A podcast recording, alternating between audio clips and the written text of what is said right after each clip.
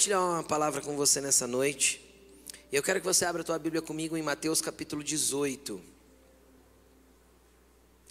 Mateus capítulo 18, a partir do verso 1. Amém? Mateus, Evangelho de Mateus, capítulo 18, a partir do verso 1. Feche seus olhos, vamos orar por essa palavra? Senhor Jesus, nós te agradecemos porque a Sua palavra está aos nossos ouvidos. E eu te peço nessa noite que ela chegue aos nossos corações. E que ela possa penetrar a nossa alma, Senhor, como uma espada que vai até o profundo, dividindo alma e espírito, juntas e medulas, e que ela possa discernir os pensamentos e as intenções do nosso coração. Fala conosco nessa noite de forma intensa, profunda, que filhos que estão reunidos nesta casa nessa noite possam sair daqui transformados e impactados pela tua palavra e pela tua presença. Senhor, flui através dessas palavras, Pai, em nome de Jesus. Amém. Amém. O tema da mensagem de hoje é o ouvido dos meninos. Como é bom saber ouvir. E é sobre isso que nós vamos falar um pouquinho nessa noite, amém? Quero começar com você em Mateus 18, versículo 1, que diz o seguinte: Naquele momento, tá aí no telão? Naquele momento, os discípulos chegaram a Jesus e perguntaram: Quem é o maior no reino dos céus? Uma pergunta interessante, certo? Quem é o maior no reino dos céus? Chamando uma criança, colocou no meio deles e disse: Eu asseguro que, a não ser que vocês se convertam e se tornem como crianças, jamais entrarão no reino dos céus. Portanto, quem se faz humilde como esta criança, este é o maior no reino dos céus. Deixa eu explicar um pouquinho a respeito do que estava acontecendo aqui, eu quero que você preste bastante atenção. A discussão aqui entre os discípulos era literalmente isso: quem era o maior. A discussão aqui era um ambiente de competição. Certo? Porque quando eu quero definir quem é o maior, eu estou em competição com o meu irmão, eu estou em competição com o outro. Quando eu quero definir quem é o maior, é porque tem alguém buscando lugar. Quem está entendendo o que eu estou falando? Quando eu quero definir quem é o maior, dentro de uma estrutura, eu quero galgar lugares. Você concorda comigo? Então a pergunta dos discípulos ela era muito voltada para a terra. Ela tinha uma ótica muito terrena e humana, porque o reino da terra é competitivo. Você concorda comigo? O reino da terra é um reino de disputas, por lugar, por posição, por dinheiro, por, por, por tudo quanto é coisa ah, nós vivemos num ambiente, fomos, crescemos num ambiente de avaliações e competições. Porém, o reino de Deus, ele não é um reino de competição. Eu insisto em falar isso aqui sempre. O reino de Deus, ele é um reino de cooperação. E quando há cooperação, não há competição. Porque numa competição, todo, vamos imaginar uma corrida, uma corrida de 400 metros, ou que seja de 100 metros rasos, né, que é a mais veloz do mundo ali, é, de, de homens correndo, de pessoas correndo, mas vamos imaginar ali oito raias de um ginásio é, de, de competições. Hora que escuta-se o tiro, todo mundo sai correndo mais rápido que pode para cruzar a linha de chegada primeiro. Sim ou não?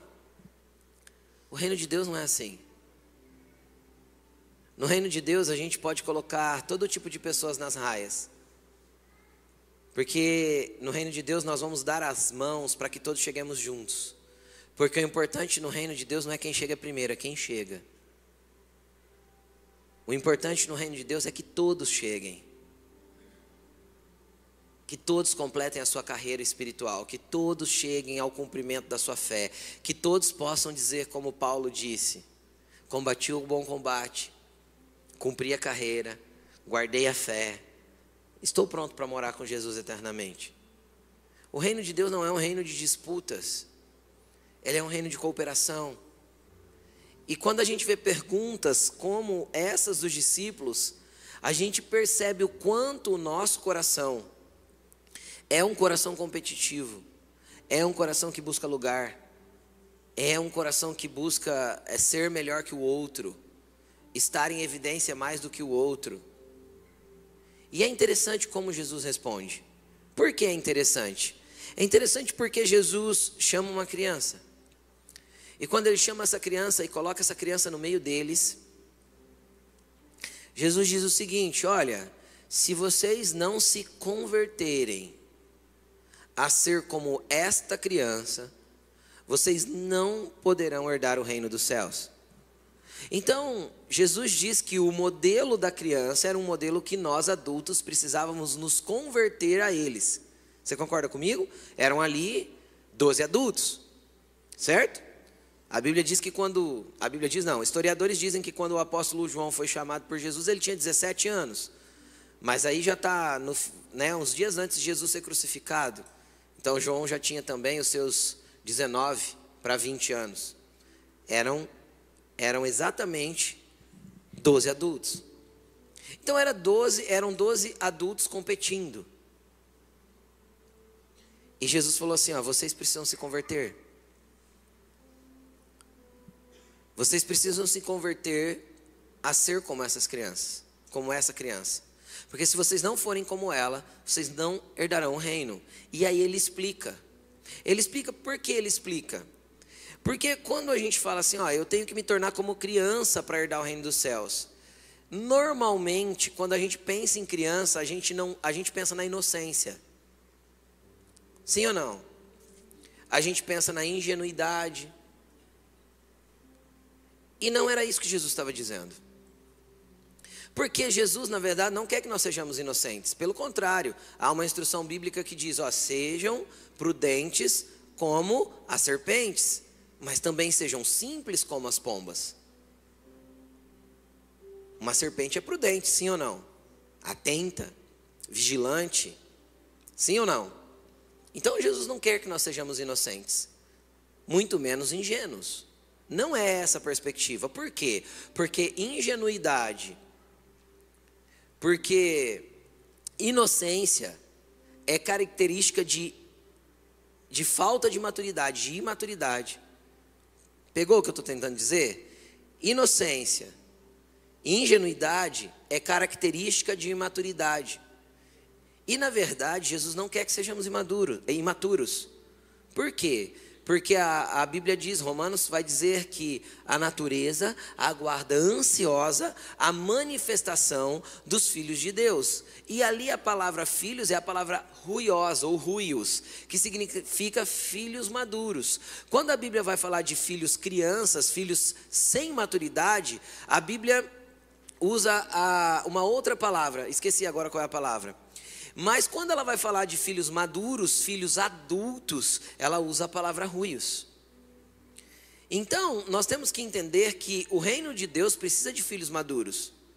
E ele quer usar esses filhos maduros para manifestar esse reino. Filhos que cresceram espiritualmente, que amadureceram espiritualmente, não apenas na idade.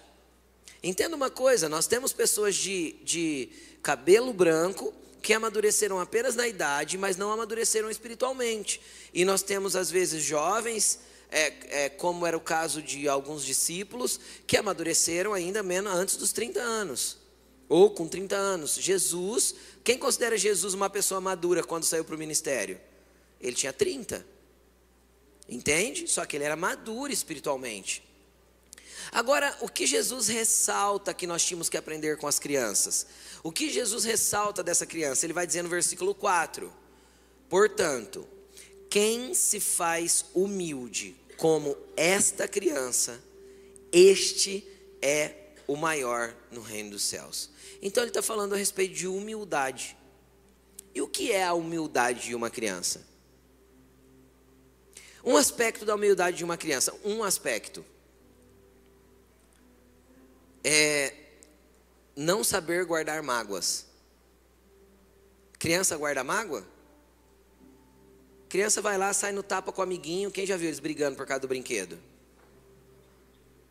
Aí a mãe de um briga com a mãe do outro. As duas ficam de mal. E as duas crianças estão brincando tranquila lá depois que arrancou o brinquedo, que era o centro da discussão das mãos, das mãos deles. É ou não é? Criança não guarda mágoa.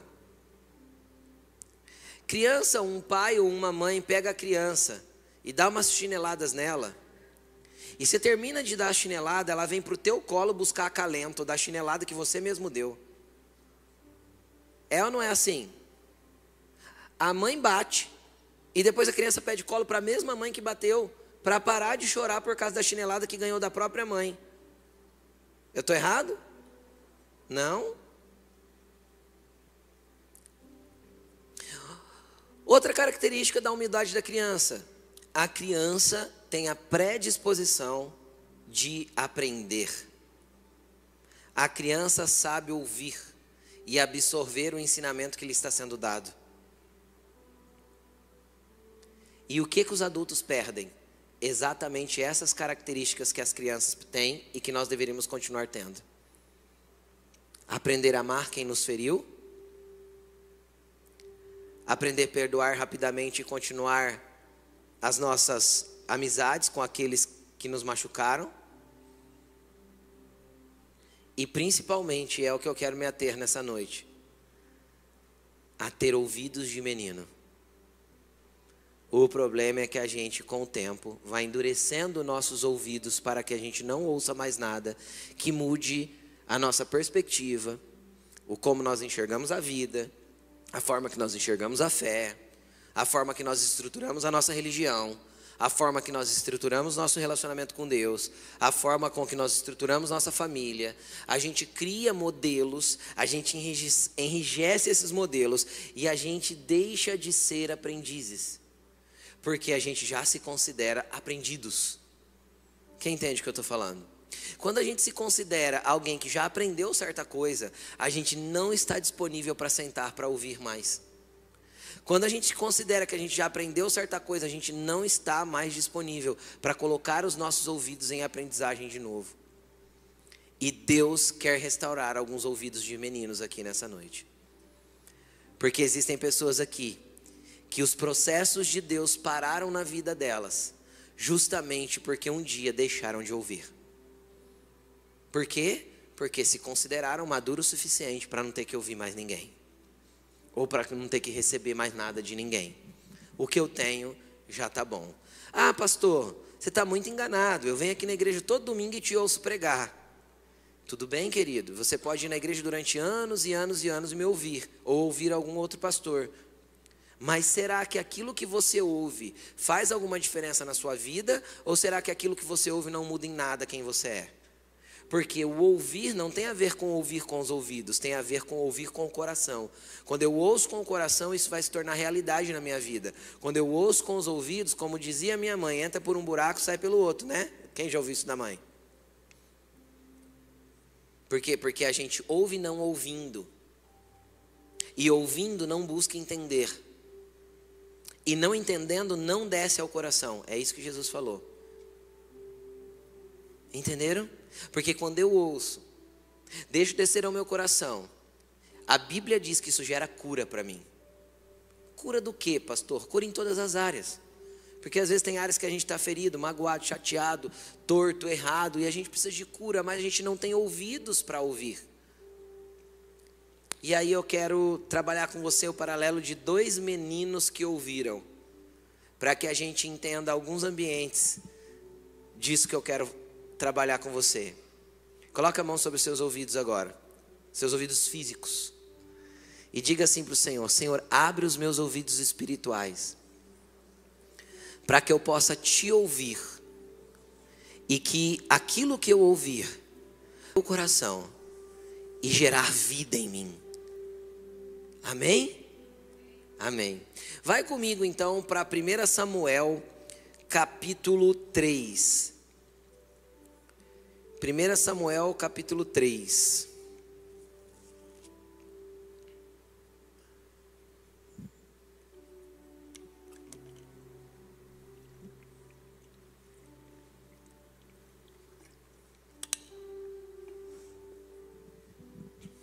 Vamos lá? 1 Samuel 3, versículo 1. Antes de nós lermos, eu quero que você preste atenção no que estava acontecendo aqui. Eu ia, eu ia ler o texto com vocês, mas ele é muito longo.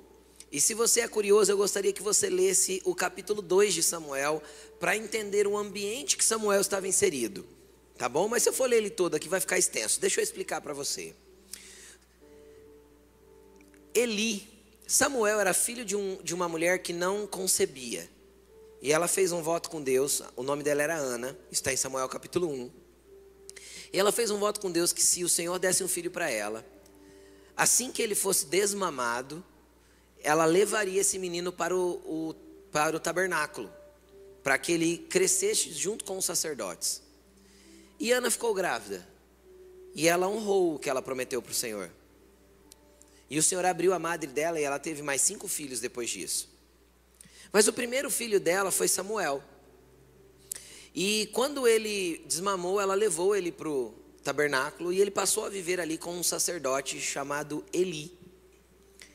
Eli era um sacerdote um tanto quanto imprudente ou displicente. E Eli tinha dois filhos. Um chamava Ofni, o outro chamava Finéias. E esses meninos, obviamente, também eram sacerdotes, porque naquele tempo o filho do sacerdote, sacerdotezinho era. Então ele tinha dois filhos que também eram sacerdotes. E dentro dessa estrutura é, religiosa, haviam várias regras a respeito da vida dos sacerdotes. Por exemplo, de todas as ofertas que eram levadas ali no tabernáculo, Havia uma porção que era tirada para o sacerdote, só que tinha toda uma regra. Quando era carne, a gordura tinha que ser queimada primeiro no fogo, eles pegavam a carne já assada. Quando era porção de grãos, tinha uma porção que era tirada para eles, para que eles vivessem, para que eles tivessem sustento. Os sacerdotes, os levitas e etc. E é interessante que os filhos de Eli, eles não aceitavam carne é, que já tivesse passado pelo fogo. Eles arrancavam a força das pessoas a carne antes que as pessoas oferecessem no altar de Deus. Ou seja, eles literalmente roubavam o altar do Senhor. Entende ou não? Eles literalmente roubavam o altar de Deus. A oferta que era para o Senhor, eles pegavam antes. Antes que a porção fosse separada da maneira correta. E a Bíblia diz que isso desagradava muito a Deus. E pior que isso, a, a, a imoralidade deles foi crescendo tanto que a Bíblia diz que eles eles levavam mulheres para dentro do templo, para dentro do tabernáculo, para ter relações sexuais. E no meio disso tudo tem uma criança, inserida ali, crescendo ali. E aí, a Bíblia diz claramente que o menino Samuel, coloca para mim o capítulo 2, versículo 26, só para a gente ler esse versículo. 2, 26. E o menino Samuel continuava a crescer, sendo cada dia mais estimado pelo Senhor e pelo povo. Cada dia mais o Senhor e as pessoas estimavam Samuel. E aí, esse versículo que eu acabei de ler com você, ele é a finalização de toda essa história macabra que eu acabei de te contar sobre os filhos de Eli. Então conta-se, a Bíblia conta toda essa história. Aí abre um parêntese. E o menino Samuel crescia no meio dessa bagunça. Crescia no meio dessa porcaria. Mas ele era estimado pelo Senhor e pelo povo. Primeira coisa que eu quero chamar a sua atenção nessa noite. Primeira coisa que eu quero que você observa: não interessa o ambiente que você está inserido. Você é estimado pelo Senhor. E se você é estimado pelo Senhor, a tua vida tem que ter uma conduta também que seja estimada pelas pessoas. Então a primeira coisa que você tem que entender é que o Senhor está de olho em você em qualquer ambiente que você esteja inserido. Não importa se sua casa é uma bagunça, não importa se você cresceu numa casa desordenada, não importa se você foi inserido num ambiente de corrupção, de distorção, de imoralidade sexual, não interessa onde você cresceu. Deixa eu te explicar uma coisa. Se o Senhor tem uma escolha sobre a sua vida e tem, senão você não estaria sentado aqui hoje. Deus pode fazer você ser um luzeiro no meio das trevas. Deus pode fazer você brilhar no meio da iniquidade dos outros. Deus quer fazer você ser diferente no meio de uma geração bagunçada, corrompida. E deixa eu te explicar uma coisa. É interessantíssimo a Bíblia trazer essa bagunça toda no meio de um lar sacerdotal. Isso me chama muita atenção. Por quê? Porque nós vivemos um tempo na onde as pessoas culpam demais a igreja pelas dores que elas não superaram. Nós vivemos um tempo na onde os desigrejados são quase um número igual ou superior à igreja. As pessoas que congregam. Os não congregantes hoje são é um número muito grande. É muito simples. Quem, alguém, quem aqui conhece alguém que é cristão, mas não vai mais à igreja? Quem conhece? Pronto, ó. 80% da igreja levantou a mão. E por que normalmente se faz isso?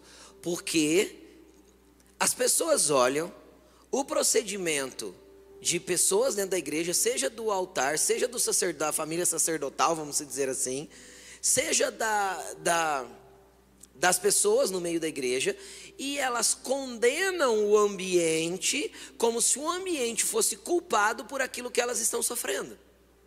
E não que não machuque, e não que não seja. Mas deixa eu te explicar uma coisa: Jesus não parou de chamar, Jesus não te desistiu de você, e Jesus jamais disse que nós deveríamos deixar de congregar por causa das pessoas ou por causa do erro dos outros. Abrindo um parênteses para quem é líder aqui, eu quero deixar bem claro isso para você. A, a, maior definição de liderança para mim é uma só: exemplo. Liderança é exemplo. Qualquer ambiente de liderança. Se um líder deixou de dar exemplo, ele não serve para ser líder. Ponto. Tudo bem? Não é que o líder não pode errar. Ele pode falhar, cair, tropeçar, se levantar e continuar. Davi caiu, não caiu? Deixou de ser líder? Não. É, é normal um erro na vida de um líder. Quem está entendendo? Mas um líder que persiste no erro e deixa de ser exemplo, obviamente ele não serve para ser líder. Mas deixa eu te explicar uma coisa: não é um ambiente que esse líder fraudulento causou que pode ser a base para você se alimentar das tuas feridas e falar que você não precisa mais de igreja. Sabe por quê? Porque é no meio da igreja que os ouvidos dos meninos ouvirão o que às vezes os sacerdotes surdos não ouvem mais. Eu vou repetir isso. É no meio da igreja que os meninos, de ouvidos atentos a Deus, ouvirão coisas que às vezes sacerdotes surdos não ouvem mais. Olha o ambiente que Samuel cresceu. Ele tinha tudo para ser um traste de uma pessoa. Então, queridão, deixa eu te contar, a tua história não te define. Teus abusos não te definem. Tua corrupção não te define. Tua mentira não te define. Teu pecado não te define, sabe por quê? Porque a tua definição vem daquele que quer falar aos seus ouvidos e transformar a tua história de uma vez por todas. Então para de colocar a culpa na tua família, para de colocar a culpa no teu marido ou no teu ex-marido, para de colocar a culpa na tua ex-igreja. Para de colocar a culpa no teu ex-pastor. Isso é uma mágoa que você abraçou e você não quer se desprender. Isso é uma ferida que você está nutrindo.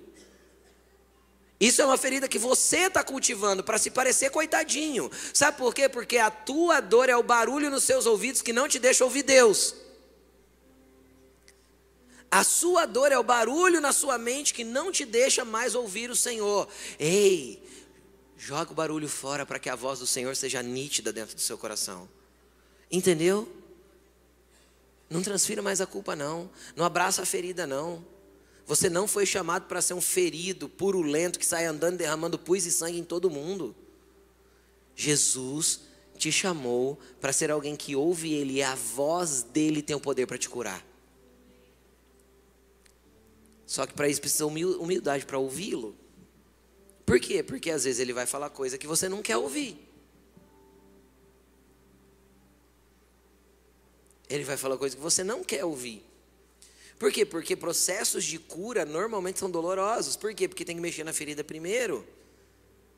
Quem entende o que eu estou dizendo? Quando eu fiquei o ano passado 105 dias com meu pé direito imobilizado, que eu ranquei a, a, a bota de imobilização, meu pé não mexia. Minha panturrilha tinha sobrado só a canela, ela entrou, virou ao contrário, sumiu a panturrilha. Aí eu fui, parei na mão do elder. Aí ele começou a mexer no meu pé. Tinha hora que eu urrava na maca dele. E eu falava assim para ele: o pé esquerdo já tá bom, você fica esperto, porque se eu te der um chute, não foi de propósito. Porque doía muito. Para quê? Para trazer de volta a saúde para aquilo que ficou ferido durante muito tempo. Então, às vezes, Jesus vai falar alguma coisa nos seus ouvidos que você não está pronto para ouvir, que vai doer demais. Mas vai doer para curar. Ferida cheia de pus não é, não é curável, não é tratável, mas se espreme, tira o pus, o que, que sobra? Um processo de cicatrização. Mas você precisa aprender a parar de nutrir a sua dor e começar a nutrir a sua esperança. A igreja é uma bênção. Quem é ruim? Nós. A igreja tem problema, por quê? Porque eu estou aqui. Se eu não tivesse aqui, a igreja não tinha problema. Não tinha sim, porque você estaria. Então teria problema que você causa, não que eu causo. Entendeu?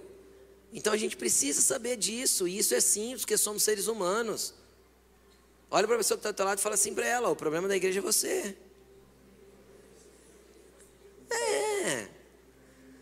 Agora olha para ela de novo e fala assim: do mesmo jeito a cura da igreja é você. É lógico. E nós temos que aprender isso, mas vamos continuar, vamos ler o texto. 1 Samuel capítulo 3, versículo 1. Vamos lá? 1 Samuel 3, 1. O menino Samuel ministrava perante o Senhor, sob a direção de Eli, debaixo da direção de Eli, debaixo da direção de um sacerdote corrupto, leviano. Sim ou não? Ele estava debaixo de uma autoridade torta, nem por isso Deus deixou de estar com ele. Vamos continuar. Naqueles dias, olha só o que uma autoridade torta faz. Naqueles dias, raramente o Senhor falava, e as visões não eram frequentes. É óbvio. Onde há corrupção, Deus não está. Se Deus não está, não tem a voz de Deus, não tem a palavra de Deus, não tem, não tem, não tem profecia. Mas vamos lá. Certa noite, Eli, cujo, cujos olhos estavam ficando tão fracos que já não conseguia mais enxergar, já era bem idoso, estava deitado em seu lugar de costume, e a lâmpada de Deus ainda não havia se apagado. Ali havia o candelabro e ainda não tinha terminado o óleo do candelabro. E o Senhor, e Samuel, estava deitado no santuário do Senhor, onde se encontrava a arca de Deus. Cara, eu quero que você preste atenção numa coisa tinha um sacerdote. Eu, eu, quero, eu quero que você entenda uma coisa. Ali haviam dois lugares dentro do tabernáculo. Havia mais, mas deixa eu explicar os dois mais interiores. Os dois lugares interiores do tabernáculo eram um lugar onde tinha o candelabro com sete lâmpadas que colocava azeite e acendia. Tinha a mesa dos pães que o sacerdote comia. Tinha o altar de incenso onde se prestava adoração a Deus. Isso é tudo um desenho de sombra daquilo que Cristo é em realidade para nós, mas eu quero te explicar para que você entenda. Atrás do altar de incenso tinha um véu, e atrás desse véu tinha a arca da aliança que simbolizava a presença de Deus. Deixa eu te explicar a diferença de um menino apaixonado por Jesus e um sacerdote que não ouve ele mais. Um menino apaixonado por Jesus dorme depois do véu, do lado da arca da aliança. Está escrito aqui. Cara, Samuel era um menino que passava o véu, que só o sumo sacerdote podia entrar e ele dormia lá dentro, do lado da presença. Deixa eu te explicar uma coisa. Um coração de menino vai tocar lugares em Deus. Um coração humilde vai tocar lugares em Deus que poucos tocam. Vai acessar coisas em Deus que poucos acessam. Só o sumo, dentro da estrutura da religião, só o sumo sacerdote podia entrar nesse lugar. Dentro do relacionamento, qualquer menino entra. Dentro da estrutura da religião, muitos vão dizer para você assim: ó, se você quiser ouvir Deus, vem pedir oração para mim. Dentro do relacionamento, eu vou dizer para você: vai até Jesus, porque Ele vai te responder.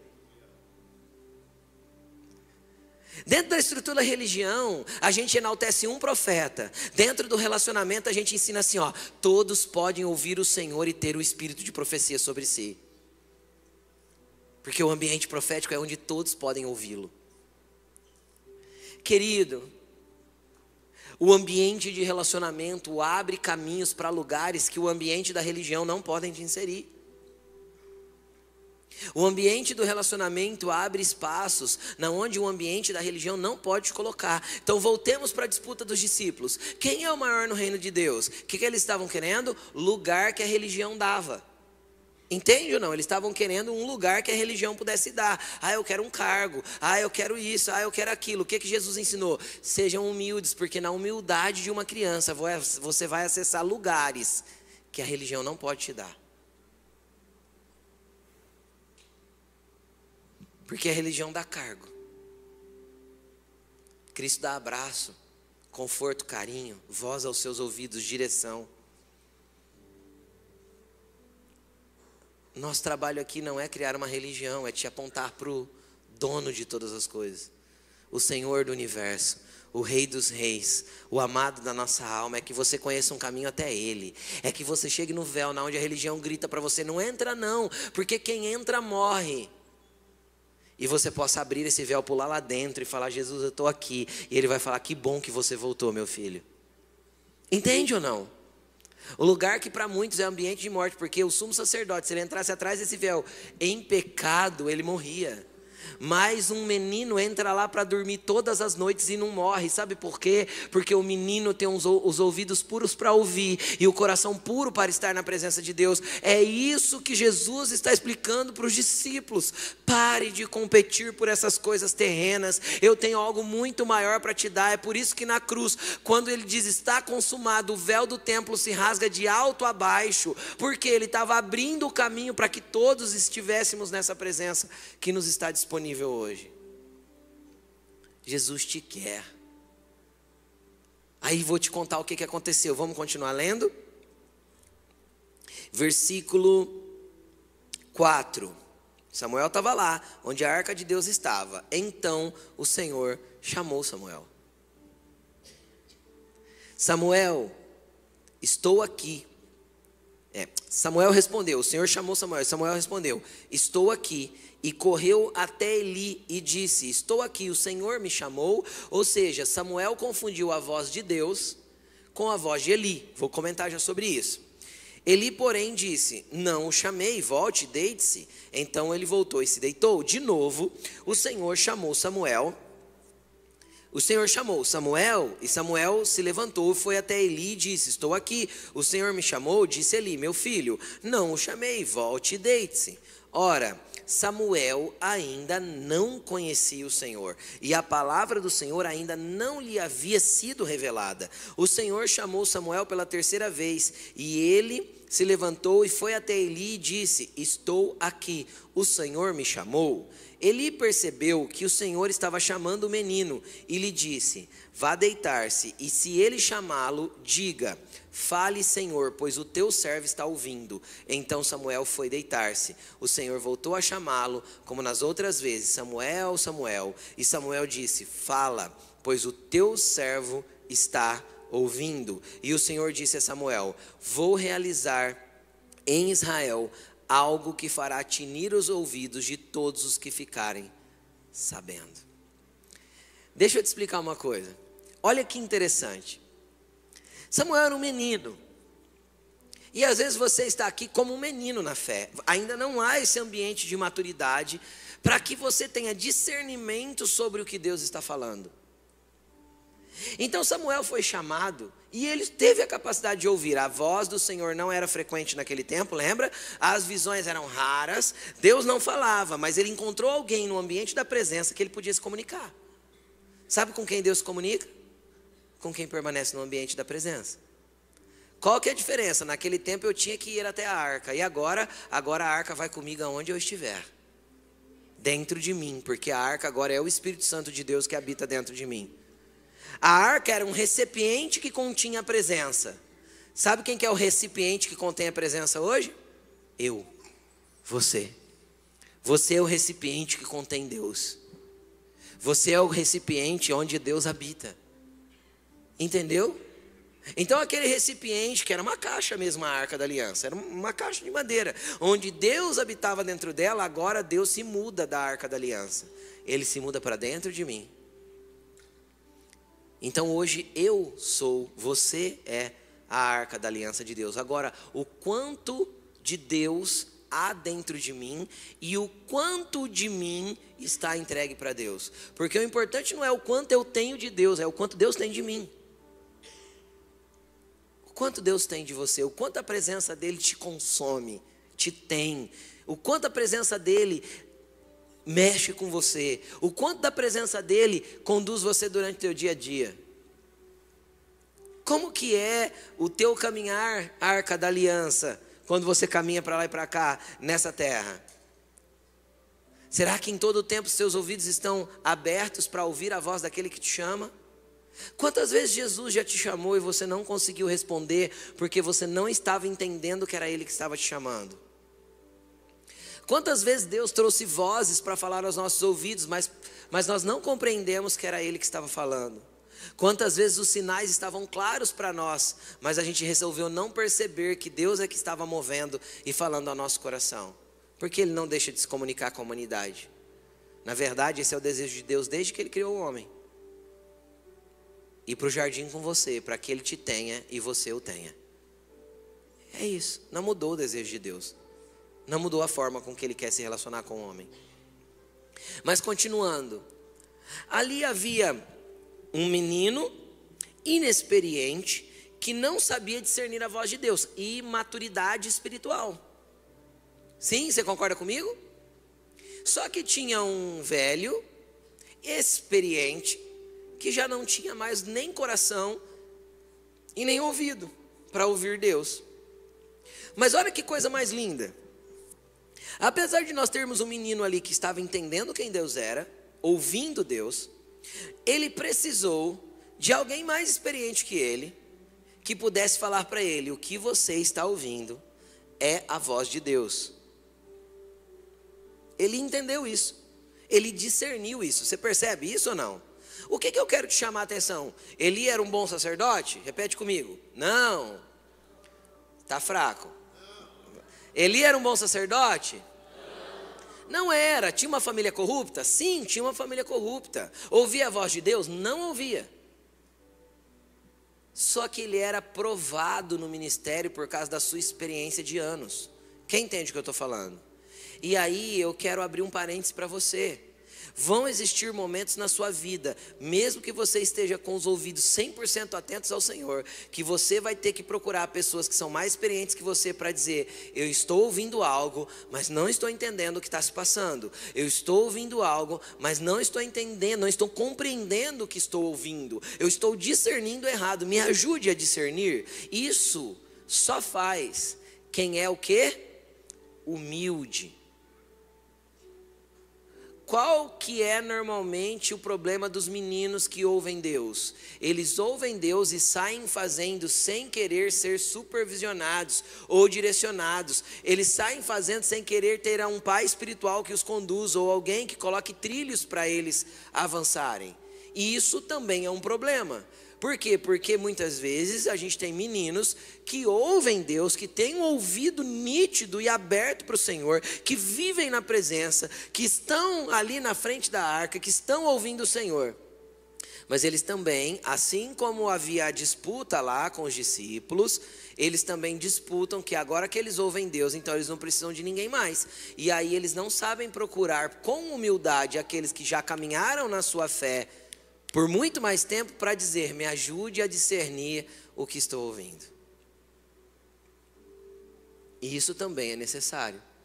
Ele não era um bom sacerdote, só que ele mostrou para Samuel que, o, que, o que Samuel estava ouvindo. E é interessante que Samuel recebeu uma palavra contrária à vida de Eli, de condenação para a família de Eli. Na manhã seguinte, ele perguntou assim para ele: Samuel, o que, que Deus falou com você? Aí Samuel ficou meio constrangido de contar. Não quis contar. Ele falou assim: Não importa o que, que Deus te falou, me conte. E Samuel conta para ele. E ele respeita o que ouviu da parte de Samuel. E isso é muito interessante. Por quê? Porque a gente encontra um paralelo. Que paralelo? Às vezes um menino tem a resposta que um sacerdote precisa. E muitas vezes aí o sacerdote, o líder, é enrijecido e não ouve o que o menino quer dizer. Tem a dizer. Ah, como a gente precisa encontrar um equilíbrio nisso. Como nós, como igreja, como filhos de Deus, precisamos encontrar um equilíbrio nisso. Porque às vezes a, a, a palavra que a gente precisa está na vida do outro. A resposta que a gente busca está na vida do irmão. Só porque a gente desconsidera o irmão, a gente acha que ele não tem capacidade de ouvir a Deus. É imaturo demais, é menino demais, é simples demais. Olha para a pessoa que está do teu lado e fala para ela: Deus quer te usar para falar comigo. Abra os seus ouvidos. É isso. Agora eu quero te dar um último exemplo. E eu quero que você vá comigo para Lucas capítulo 2, versículo 41.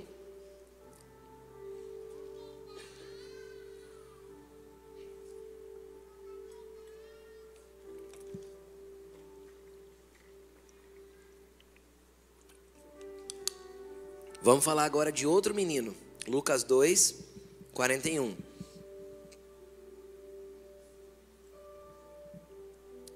Diz assim: Todos os anos, seus pais iam a Jerusalém para a festa, para a festa da Páscoa. Quando ele completou 12 anos de idade, eles subiram à festa conforme de costume. Terminada a festa, voltando seus pais para casa, o menino Jesus ficou em Jerusalém, sem que eles percebessem. Pensando que ele estava entre os companheiros de viagem, caminharam todo o dia, o dia todo. Então começaram a procurá-lo entre os parentes e conhecidos. Não o encontraram. Voltaram a Jerusalém para procurá-lo. Depois de três dias, encontraram, o encontraram no templo, sentado entre os mestres. Preste atenção nisso. Falando, ouvindo e fazendo perguntas. Quem já ouviu aqui alguém dizer assim, ó, ah, Jesus com 12 anos ensinava os doutores da lei. Quem já ouviu isso? Eu já ouvi muitas vezes. Não está escrito isso na Bíblia. Isso é invenção da cabeça humana. Do mesmo jeito que Paulo, quando se converteu, caiu do cavalo. Não tem cavalo na história. Né, que Elias foi levado para o céu na carruagem de fogo. Não foi. Foi no redemoinho. Só ler a Bíblia, está escrito. Então inventam-se algumas histórias para enfatizar algumas coisas em algumas pregações que não é verdade. Tudo bem? O que está escrito aqui? Que Jesus estava ensinando os mestres da lei? O que, que ele estava fazendo? Ouvindo. E quando ouvia, surgia dúvida. E o que ele fazia? Perguntas. Vamos continuar todos os que o ouviam, ouviam o quê? O que, que ele estava fazendo? Perguntas. Então, a hora que eles ouviam o que Jesus ouvia dos mestres da lei e percebiam o nível de conhecimento das perguntas ou a profundidade das perguntas que Jesus fazia, então todos que ouviam ele perguntando ficavam o quê? Maravilhados com o seu entendimento e com as suas respostas. Então ele estava ali com os mestres da lei, conversando sobre as escrituras, tipo meio que no mesmo nível. Então ficavam admirados pelo nível de perguntas que ele fazia, quando ele era questionado as, as respostas que ele dava, mas ele não estava ali para ensinar mestres da lei. Ele estava ali para quê? Porque ele tinha sede de aprender. Ele estava ali porque ele tinha sede de ouvir.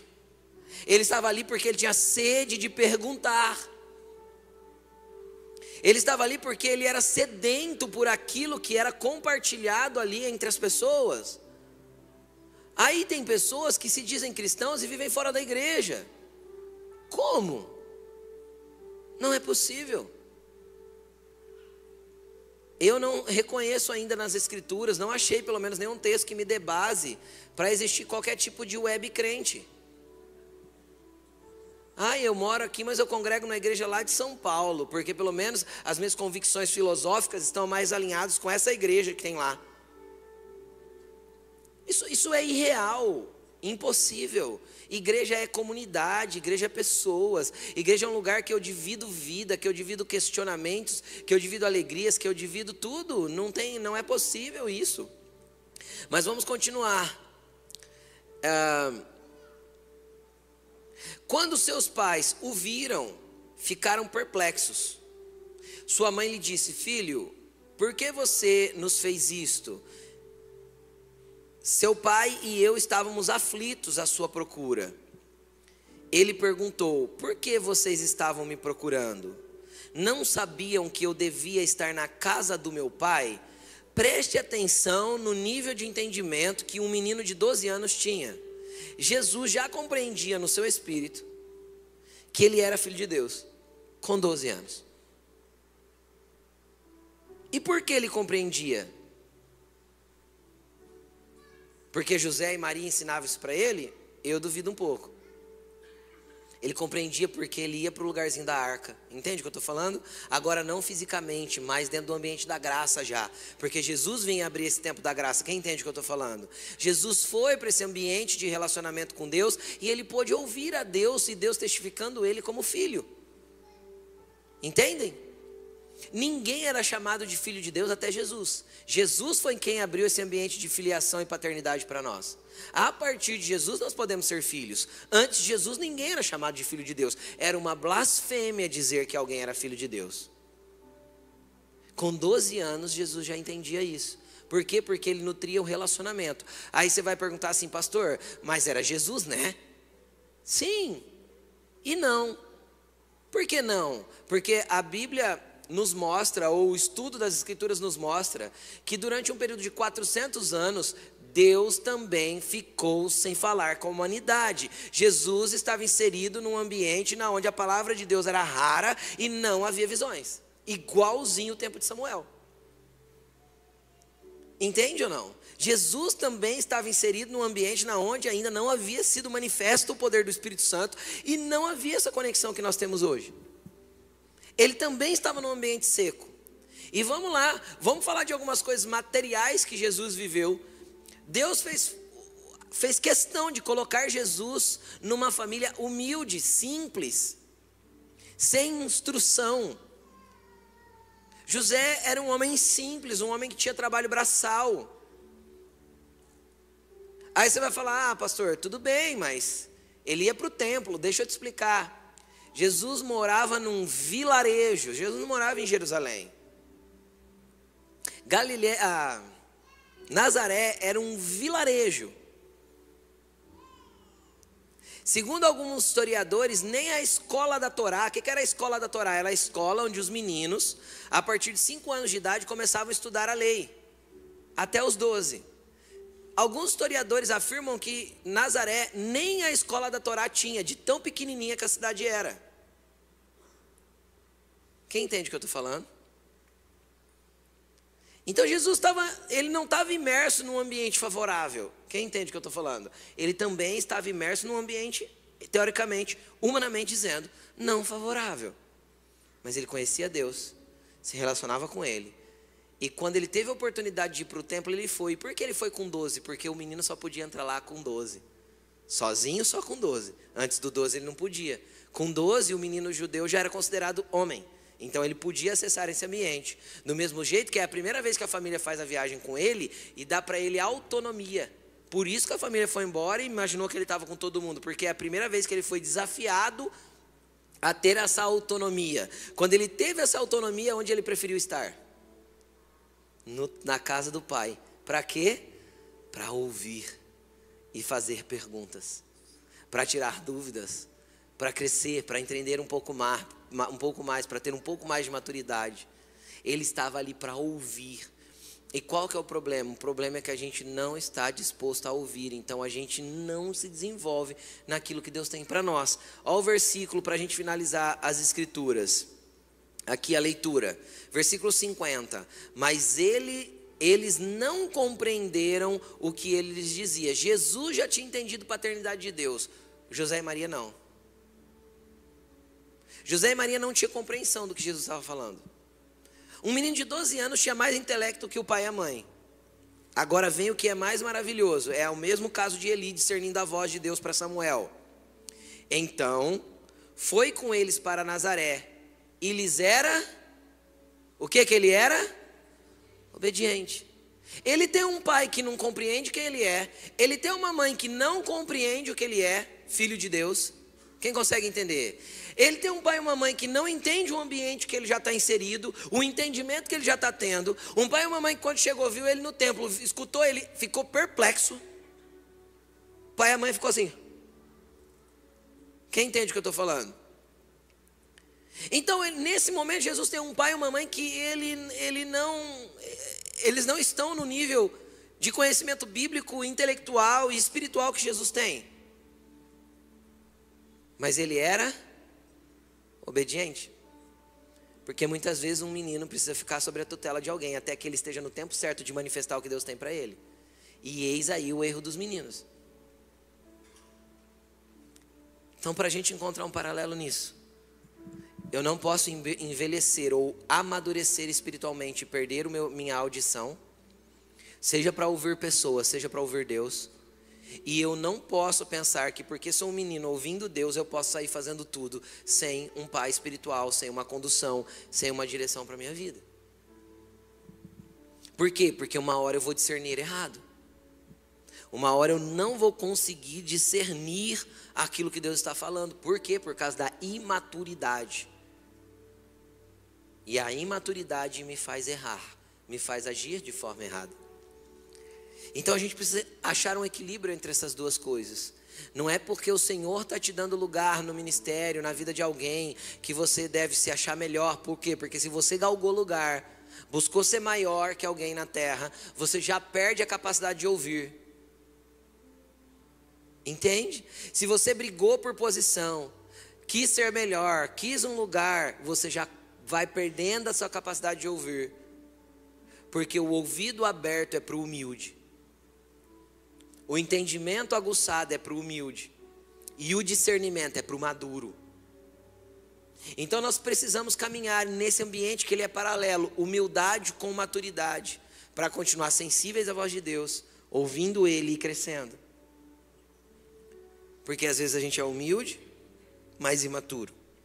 E às vezes a gente tem maturidade, mas porque buscou lugar entre os homens, disputou por coisas, a gente já perdeu a audição e já deixou de ser sensível a Deus.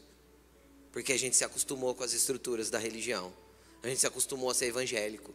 A gente se acostumou a vir na igreja. Ah, então eu já sei como é. Aí a gente vai numa igreja diferente, a gente avalia se gostou, se não gostou do culto. Se gostou, se não gostou da pregação. Então eu não estou ali para ouvir, eu estou ali para avaliar. Então quem eu sou? Será que eu estou sendo humilde? Quem está entendendo o que eu estou falando? Nós não estamos aqui para avaliar nada. Tudo que é feito aqui é um culto. Se é um culto, não é para mim, é para Deus. Então a gente não tem que dar nota nem avaliação de nada que acontece aqui. Sim ou não? Então a maturidade tem que crescer aliado à humildade. Porque senão a gente vai deixar de ouvir. Senão a gente vai passar, ao invés de ouvir, a gente vai avaliar. E a gente vive num mundo assim. Vive ou não vive? Você vai num restaurante hoje, quando você sai do restaurante, o Google te dá a oportunidade de fazer o que daquele restaurante? Uma avaliação. E se você quiser descer o pau naquele restaurante, você escreve um texto embaixo da tua avaliação. E com isso você tira um monte de gente lá. Você concorda comigo? Sim. E para tudo é assim. A igreja aqui, o endereço da igreja aqui está lá no Google. E tem um monte de avaliação lá. Porque nós nos acostumamos a avaliar as pessoas, a avaliar as coisas, porque a gente se acha no direito de fazer isso. A gente até tem o direito. Mas faça dentro do teu coração para você. Se é que você acha que isso é devido. Mas que o nosso coração seja sempre um lugar humilde, onde a gente possa continuar a ouvir o Senhor de forma intensa, profunda e poderosa. O que, que Deus quer fazer nessa noite? Trazer pessoas de volta. Pessoas que cresceram e não ouvem mais. Pessoas que se acostumaram com a religião e não escutam mais a Deus. E meninos, às vezes você está aqui pela primeira vez. Espiritualmente você é um menino. Estou falando de maturidade espiritual, não de maturidade de idade. Às vezes você é um menino que começou a andar com, entender um pouquinho sobre Jesus agora. Legal. Melhor do que entender Jesus é você ouvi-lo. Melhor do que entender Jesus é você conhecê-lo. Melhor do que entender Jesus é você mergulhar no relacionamento com Ele. Então é isso que Jesus quer fazer nessa noite: trazer os meninos para a presença, abrir os ouvidos dele e pegar os velhos aí de casa, de idade, de evangélicos e trazer humildade para que o teu coração esteja no lugar para você continuar ouvindo a Deus. Coloque-se de pé.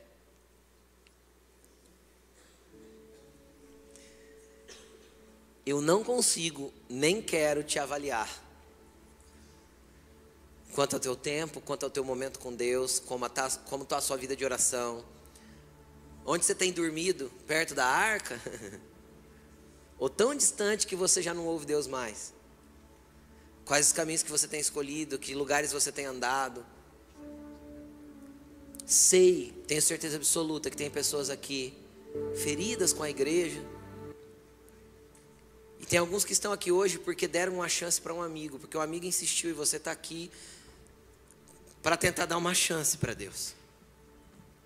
Deixa eu te falar uma coisa: Deus é humilde para aceitar a tua chance e Ele te quer de volta. Ele te quer do jeito que você está. Ele quer da forma que você veio. Porque Ele te ama do jeito que você é. Só que quando você encontrar um lugarzinho perto dele, você pode ter certeza que Ele não vai te deixar do jeito que você está. Ah, Ele vai mexer com você. Por que Ele vai mexer? Porque Ele te ama. Jesus quer curar suas feridas. Perdoa porque a igreja te feriu. Para de nutrir as suas feridas.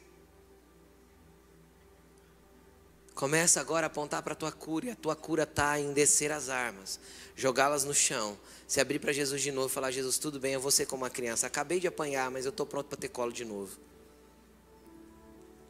Acabei de brigar por causa do brinquedo, mas o brinquedo não importa porque o amiguinho é mais legal.